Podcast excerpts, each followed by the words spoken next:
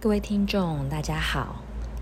那今天呢，要为大家导读的依然是阳明书局的《十万个为什么》数学篇。那今天的题目是：零为什么不能做除数？零为什么不能做除数？为什么零不可以做除数呢？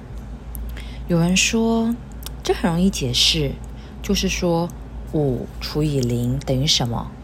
换句话说，你能不能找出一个数来，使它跟零相乘会等于五吗？大家都很清楚，任何数跟零相乘只能得到零，而绝不会等于别的什么数。这也就是说，除数是零的话，商是不存在的。也许有人想，零除以零是不是可以有无穷个商呢？我们知道。四则运算的结果应该保证是唯一的，所以说零除以零是没有意义的。也就是说，除数是不可以为零的。道理容易明白，可就是有些人在演算中不自觉的犯错误。你不妨看一个有趣的例子：我们要证明一个大数和一个小数相等。所以第一步，我们先假设大数是 a，小数是 b，又设它们的差是 c，这样就有 a 减 b 等于 c，a 等于 b 加 c，上面这个等式两边都乘以 a 减 b，那也就是 a 乘以 a 减 b 会等于 b 加 c（ 括号乘以 a 减 b）。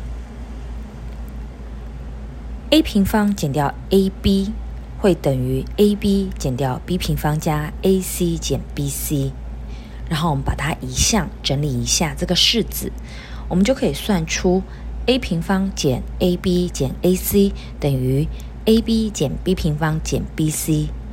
下一步我们提取公因数 a 乘以括号 a 减 b 减 c 会等于 b 乘以括号 a 减 b 减 c。上面等式的两边都有一个相同的因式 a 减 b 减 c，那我们再除以 a 减 b 减 c 这个数之后，我们就可以得到 a 等于 b。诶，可是明明我们就讲 a 是大数，b 是小数，那怎么会相等呢？证明中出了什么样的毛病呢？原来呀，毛病呢就出在我们用了。把 a 减 b 减 c 这两边把它直接除掉，因为在这个问题的假设中已经指明 a 减 b 减 c 会等于零，所以关于这一点呢，我们只要想到看到第一步，想到第一步哈，a 减 b 会等于 c，所以也就是说 a 减 b 减 c 会等于零，这样我们就可以明白了。所以，亲爱的听众，你再想一想，要是我们不自觉或者是不小心的。占了零当做除数，那不就会出现很多荒谬的结果了吗？今天的数学算式比较多，你可以拿一张纸，再把刚才的算式一步一步写下来，再想明白，我相信你就会知道结果了。